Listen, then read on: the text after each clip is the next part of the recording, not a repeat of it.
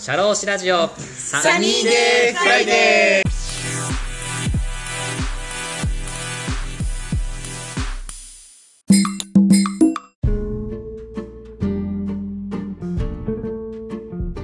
シャローシラジオサニーデフライデー田村陽太です。この番組は社会保険労務士として活動する田村が普段の士業という固いイメージから外れ、働き方や働く価値観、働くマインド等と熱く向き合ったり、人生に前向きでポジティブな方をゲストとしてお呼びし、真剣に働き方を考えるトーク番組です。本日も素敵なゲストをお呼びしております。コカ・コーラボトラーズジャパンビジネスサービス株式会社ケーパビリティ開発課課長の石井由美子さんです。石井さん、よろしくお願いします。よろしくお願いします。ありがとうございます。今日は来ていただきありがとうございます。石井さんとの出会いのきっかけはですね、私の知り合いの行政書士さんの方から、知人のキャリコンの方が社労士を探してますよってことを質問いただきまして、でその時に私いますよってことで、そのキャリコンの方と連絡させてもらったんですけども、そしたらそのキャリコンの知人の方のキャリコンが石井さんで、直接私とその行政書士さんも石井さんとも全然接点がなかったんですけど、社労士を探してるというところでこう繋がったっていうのがきっかけです。石井さんとのこうつながりもあったおかげで、今ではこうお客さん、その私の事務所の方でもそのそのお客さんとお付き合いさせていただくことになりまして、こう石井さんとも今でもこうお付き合いさせていただいてるっていう感じになってます。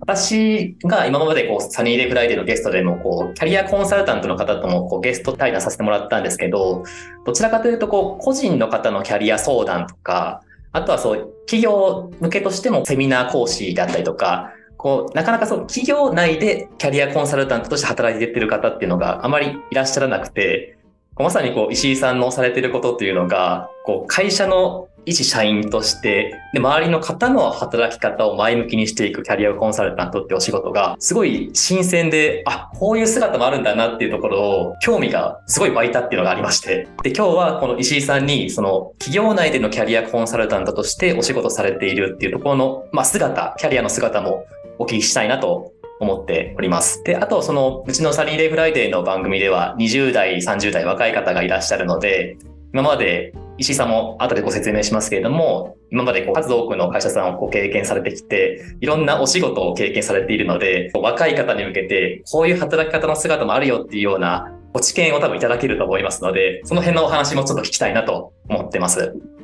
ちなみになんですけど、石井さん、今日、今回サニーデイフライデーのゲストのご依頼、ちょっともうかねてから、もう昨年ぐらいからもうちょっと出てくださいっていうのをお伝えしてたと思うんですけども、はい。あの、最終的にこう、出ますってなったこうきっかけってどんなところにありますか？はい。ありがとうございます。いや、本当にですね、私は田村さんのお人柄っていうところは一番大きいです。はい。正直。正直、その、社労士の方で、これだけ組織の人にフォーカスして、働く人を生き生き働いてほしいであったりとか、なんかポジティブにしたい。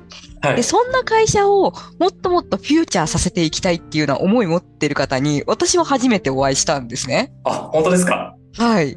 まあ、どちらかというと、こう、事務的なというか、あの、コンプライアンスであったりとか、こう、硬いイメージが私はすいません、持っていたんですけど、ありますよね。はい。そうではなくて、やっぱりこう、人の成長が組織の成長につながっていくんだ。こう、人がポジティブになることで組織が活性化していくんだっていうふうに、思いを持って取り組まれているってところに、あの、共感をさせていただきました。ありがとうございます。いや、まさに石井さんおっしゃる通りで、私たちの仕事ってこう、硬いイメージがあって、手続き的な 仕事っていうイメージがあって、まさにそんな仕事してるんですけど、働く方を手続きだけじゃなくて、私たちの働きぶりを見てよっていうところが、どうしてもこう、制度とかよりもやっぱ感情のところが大きいなっていうのは仕事してて思うので、そこを、こう、普段の仕事ではできないけども、このサニーデイフライデーではやっていきたいなっていうのはあったので、なんかそんな風にこう石井さんから言われるとすごく嬉しいなっていう気持ちがあります。いや、本当になんか両立されてらっしゃるっていうところが、はい、はいすごくこう、なんか貴重だと思いますし、すごくなんか生き生き田村さんご自身が取り組まれてらっしゃるっていうところが、私もぜひなんか一緒にお話ししたいなというふうに思ったきっかけです。そんな感じで、ちょっとまあ石井さんともこう対話しながらっていう感じでね、収録を進めさせてもらいたいなと思います。はい、お願いします。お願いします。で、じゃあ、石井さんの紹介文を持ってきましたので、ぜひちょっと石井さんをちょっとリスナーさんに知ってもらいたいと思いますので、ぜひご紹介させてください。お願いします。えー神奈川県座間市のご出身です。小学校から大学まで約9年間バレーボールをされていました。国士舘大学体育学部を卒業後、医薬品卸での営業、人材系の会社での採用支援業務、IT 企業での人事業務を経て、現在、コカ・コーラボトラーズジャパンビジネスサービス株式会社にて、組織のチェンジマネジメントや組織変革実現のための人材開発、組織開発に携わっていらっしゃいます。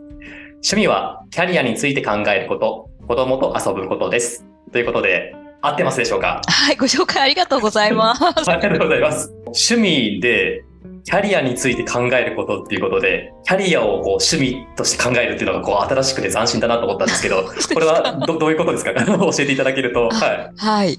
私、漫画も好きなんですけど、例えはいはいばその、キングダムとか、鬼滅の刃とか、はいはい。あの、見てるとき、私は、あの、主人公のキャリアの話だと思ってあれ見てるんですね。おーはいはいはい。はい。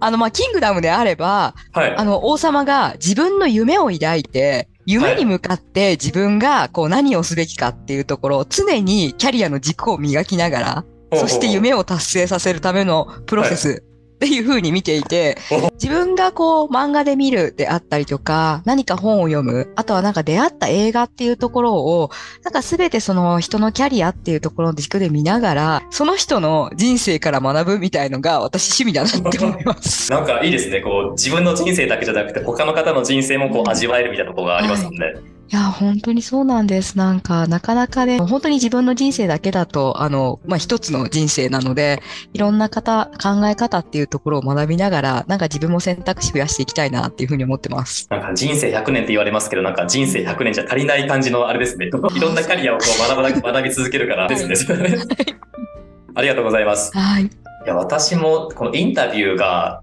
もう半年ぶりなんですよ。このポッドキャストで。だだいぶご無沙汰になってるので、カミカミな可能性があるっていうので、ちょっと。いやあれだけのポッドキャストを積み重ねるっていうのが私はすごいなって思いました。あありがとうございます。いはい。いや、本当に。や本当にもうゲストの方に支えられてきているので、本当に石井さんも本当にありがとうございます。助かります。ありがとうございます あ。りがとうございます。えっ、と、質問、石井さんにちょっと聞きたいこと今日山ほどあるんですけれども、いろいろとお聞きしていきたいなと思うんですが、はい。よろしくお願いします。よろしくお願いします。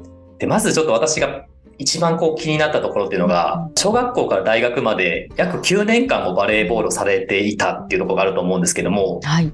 そのご経験からこう大学にこう入学されて、まあ、社会人にとうんなっていかれると思うんですけども、はいどんな感じでこう社会人になっていったかっていうその歩みをちょっと教えていただけると嬉しいです。はい、ありがとうございます。あの、私、こう、今ご紹介いただいたように、バレーボールをやっていて、はいはい。まあ、中高ぐらいまでは、まあ、スポーツ得意だね、と、運動神経いいねって周りから言われてたんですね。あ、そうなんですね。はい。なので、まあ、単純な理由で好きなことを仕事にしたいって思って大学学部に行きました。あ、なるほど。はいは。ははで、行ったらですね、は。うんまあ、こう、周りから言われた言葉が、なんてあんたそんなに運動できないのって言われたんですね。え？本当にあの、アスリートが集まるような中で、本あー当に、こうみんな何でもできるんですよ。その、それだけじゃないんです。他のスポーツとかってことですか？もうスポーもほん、何でもです。本当に機械体操も陸上も水泳も何でもできる。ほうほうほうで私は何もできない。はい。で、自分が得意だと思っていたのに、こう周りの人たちと比べると何もできないって思って、私正直こう自信見失っちゃったというか、なんか私には何もできることがないって思ってしまったんですね。で、なので、その時思ったことは普通に就職しようだと。あーそこでちょっと挫折をこう経験されたっていうところですか？はい、おっしゃる通りです。はい。なんかみんなこうアスリートになっていく、じゃあ警察官になりたい、学校の先生になりたいとか、そういう思いの中で、まあこう普通に就職する。はい。そこを目指して、なんか就職していったんですけど、まあこう自分の強みもわかんないから受かんないですよね。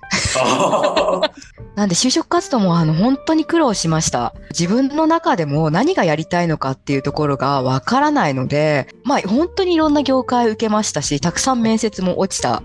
で、まあ本当に悩んで悩んで最後受かったところで言うと、やっぱりこう自分がやってきたバレーボールでどんなことがやっぱ楽しかったのかであったりとか、なんでそれに向かってやっていたのか、私が本来なんか大事にしていたのって、やっぱりこう元気にポジティブに前に進んでいこうっていうところを、まあ、面接で伝えられた会社っていうところが、まず1社目の会社でした。あ、そうだったんですね。はい。なので、あの、入りたい会社に入れたかっていうと、もうめちゃくちゃたくさんの会社に落ちて、はあはあはで最後、本当にこう見つかった、マッチした会社あで就職をしたっていうのが、本当に一番最初のキャリアです。なんかそれってあれですか、その就職活動でいろんな面接を経験されて、はい。大学4年間でこう、まあ、ある意味見失っていた自分っていうのをこう取り戻したみたいな感じですか、いやーそうですね。まだですね、この時期は取り戻せてないですが、前に進もうという意思は、はい、持っていました。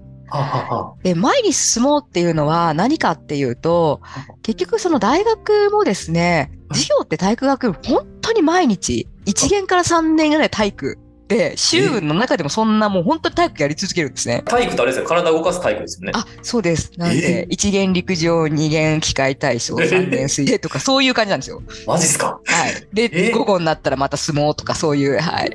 すごいですね。アスリートですね。いや、本当そうなんです。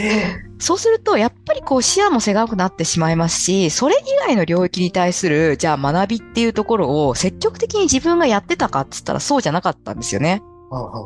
で、それをやっぱり面接の中で私は突きつけられて、やっぱりこう経済であったりとか、社会っていうところをもっともっと目を向けて、やっぱ学んでいく。そこで本当、まあ新聞めちゃくちゃ読むようになりました。ああ、そこの就職活動で。はい。で、やっぱりこう自分の考え方を変えて、前に進んでいった結果、はい。うんまあようやく決まったっていう感じです。でもそのね、変わるプロセスでその会社さんもやっぱり石井さんをこう採用したいところがこうマッチングされたんですね。いやー、そうですね。なんかそうだといいなというふうに思って。あ なるほど。ありがとうございます。で、こう、就職活動を無事終えて入社されたじゃないですか。はい。で、ちょっと先ほどのご紹介でも4社経験されてきたと思うんですけど、はい。どんな感じで歩まれてきたか、ちょっと教えていただけるとありがたいです。はい。ありがとうございます。私の一番最初のキャリアは営業から始まってます。次がです。まあ、基本的には営業から、えっ、と、人事っていうのが私の大きなキャリアの変更点なんですね。はいはい。で、まあ、なんで営業だったかって言ったら、やっぱりこう、自分の中でお客さんと話すこと、まあ、コミュニケーション好きだったんですよ。おー、ははは。はい。で、あの、就職活動をする中でもう私の強みは元気で明るいことだっていうことが、ある意味達観したというか、なの、で、ぱりこの強みを活かしながらお客さんと対話していく。で、何かお客さんにとって役に立つようなことがしたいなっていうのが営業だったんですけど、はは。どうでしたか？こんな綺麗なことを言うものの、はいはい。人生、キャリアに迷っていたので、結局自分の中で一番大事にしてたのって成長なんですよね、私。あ、そうだったんですね。はい。なので、こう、一社目のところで、ある程度、これ本当今思えば生意気なんですけど、なんでしょう？はい。一年ぐらいやった時に、はいはい。ちょっと飽きちゃったというかですね、おお。本来だったらもっとやるべきこと、はい。はえっと、できることっていうのはあったかもしれないんですけども、はまあ、ある意味営業地域が、まあ、神奈川の厚木平塚に限られていて、ははまあ、老舗の、えっと、医薬品卸の中のシステム部門の営業だったので、もっともっと、やっぱりお客さんのニーズに応えるため、に、はい。まあ、広い世界に行きたいと思って、転職をしたっていう感じです。ああ、確かに地域的にもやっぱこう限られてるところもありますしね。はい。そうなんす。です。で、2社目で言うと、はいはい私システム営業だったんですね。おお。技術の知識もしながらこう営業もしていくみたいなあ、そんな感じです。全く違う業界の、えっと、医薬品から人材業界に行ったんですけども、はいはい。2社目もシステム営業で入っていて、そこは、まあこう自分がもっと広い世界で成長しながらお客さんに価値をっていうところが、まあ本当に東京で、はい、本当に大手企業の中で。はい。で、その本当大手企業さんの採用を担っていく。はい。そして採用システムを作っていくっていうところだったので、こうまあ自分がやりたいことを実現しながら世界を広げていくっていうところは一つ達成しました。いや、そうですね。しかもその取っかかりはその最初はシステム営業だったけれども、はい入った会社がその、まあ人事系というかの会社で、だったから、その人事とちょっとまあ最初のピースにこう、引っかかったみたいなところですかね。そうなんです、そうなんです。私が最初から人事をやりたかったかって言ったらそうではなくて、本当になんか人生の中で動いていく中で、ようやく自分の中で、あ、これ好きだなとかやりたいなっていうのが見つかった感じです。元からじゃなかったっていうのがすごいですよね。いやいやいや、本当に、あの、ものすごく私はキャリアに10年ぐらい悩んできました。あですかそこからその人事であったりとか、その採用の方とかのその人事系に携わるのはどんなきっかけであってそう進んでいったんですか？はい。まあ、人材業界の中で、大手さんの、えっと、採用業務。例えば、こう、エントリーのデータを集約するであったりとか、はいはい。あとは処理選考のデータを集める、集めてこう、選考できるような状態にしていくとか、はい。はいはいあとは説明会の運営とかっていうところ、まあ、まるっと受け負ってやっていたんですけども、やっぱりここって、その人と対話していくっていう話ではなくて、いかに効率よく選考を進めていくか。はい。まあ、効率よくっていうとちょっと違うのかもしれないですけども、そのいい人と出会うはいために、よりそのプロセスを作っていくイメージなんですよ。ああ、はいはいはいはい。採用という仕事自体は私はすごく面白くて、採用にすることによって組織が変わっていくっていうところは仕事を通じて実感していたので、なんかもっともっと私は企業内の人事として、それあをまあ実感したいし、組織の活性化っていうところをあのやっていきたいなっていうふうに思って転職しました。確かにその人事系でもやっぱり採用の数を集めて、そこからこう面接につなげていくって仕事もあれば、そこの会社の人材をどうやって活かしていくか、もっとその人にフォーカスした仕事って別でありますもんね。そこら辺でなんかこう、ギャップがあるかもしれないですね。はい。で、そこから3社目の出会いってことです、そうなんです。3社目の出会いです。はい。あまあ、とはいえですね、まあ、人事としては未経験なんですよ。で、当時もう20代後半ですよね。3社目を始めたのが20代後半ですか、3社目のそうですね、転職活動してた時期って。それも結構すごいですよね。結構は早いペースでこう、キャリアをギアチェンジしていくっていうか、すごいですね。ああ、私はあんまりそういう感覚なかったです。もう、そうですね、なんか、そういう感覚がな早いというよりは、結構こう、危機に迫ったっていうところも一つありました、正直。あ、ははは。はい。当時ですね、あの、2011年、2008年のタイミングでリーマンショックがあって、結構まあ人材業界も厳しかったんですね。で、まあ、本当に新卒採用の業務って、えっと、季節業務なので、まあ本当に家に帰れないであったりとか、本当に毎日終電みたいなことって当時はあったんですね。まあ今ではね、そんなことは、あの、社会的にはないんですけども、そんな中で、こう、自分が本当にこう、やりたいことがわからないまま、その仕事をしていたので、やっぱり苦しかったんですよ。楽しかったとはいえ。ああ、そうですよね。確かに。で、まあ本当にその社会的に厳しい中で給料もこう厳しくなっていって、私何のために働いてるんだっけっていうのがすごくなんか自問自答し始めた時期でした。で、その時、まあ働かなきゃというより、私は何のために働いていくのかっていうところを、まあしっかり向き合った結果、はいこのタイミングで転職しよう、しなければ、みたいな思いでした。おお。こうなんか行動を借り出されたみたいな感じですかね。そんな感じです。ああ。で、3社目がその IT 会社の人事業務ってことですか？あ、そうです。おっしゃる通りです。あはい。ー3社目はどうでしたか？そうですね。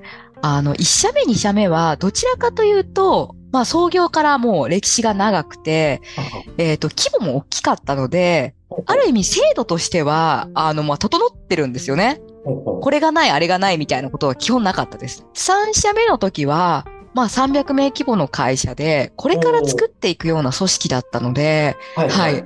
あまりに、こう、ですね、あの、一から作り上げていくっていうところに、驚きながら仕事をしていました。しかもその人事業務の第一歩目の会社がその3社目っていうところです。そうです。はい。どんな心境でこう進めていったんですかお仕事というか。形も決まってない、はい名もないので人も来ない、はでももう採用目標は決まっている。いかにそこから脱するかっていうところはミッションとしてあったので、やっぱ新しいチャレンジをしていく。いかに会社の魅力をあの採用候補者に知ってもらうかていうところをあこう考えながら、なんかいろんなは取り組みをしてきました。その人事系のお仕事だけじゃなくて、その会社がどう見られているかっていうような、はい会社を知ることっていうのもやっていかなきゃいけないから、結構全体的なお仕事もある。大変なお仕事ですよね、そしたら。そうですね。まあ、こう、基本的には採用広報のお仕事なんですが、まあ本当にこう来ていただいた後、じゃあはい本当にこの会社に入るかどうかって、ね、本当に多分聞いていただいてる皆さんも選択するときに、ね、はい。採用だけじゃなくていろんな要素を見ながら会社意思決定していきますよね。ああ、そうですね。はい。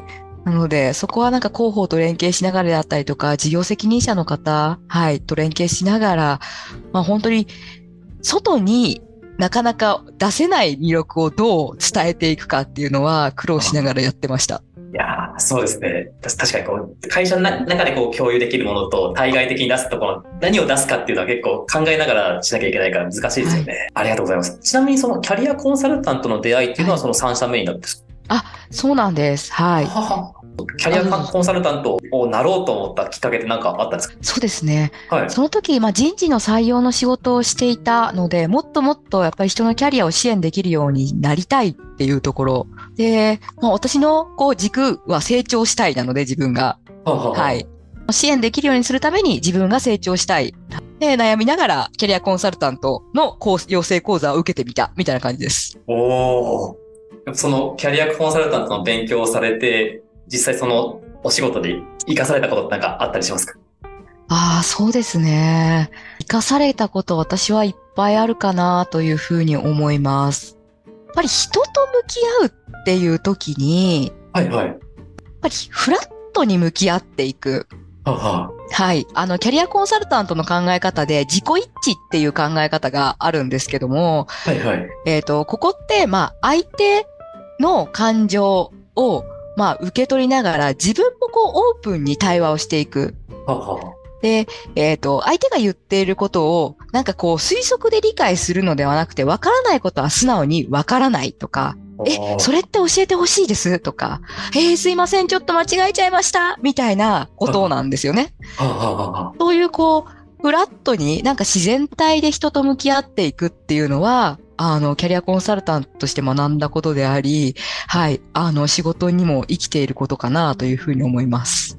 これすごい共感することがあって、はい。こうどうしてもこう、自分もまあ20代、30代でこう、レンジが上がってきて、はい。こう仕事も分かってくることもあるんですけど、はい。どう。してもやっぱこう、お客さんに対するときは40代、50代とか年上の方になるので、やっぱ対等に向かいたいので、知らないことも知ってるようにみたいな感じになってしまいがちなんですけど、やっぱそうちゃんと純粋にこう人間関係を築くためには知らないことは知らないっていうことはすごい大事だなって聞いてうて、ん C さんの話聞いて思いましたね。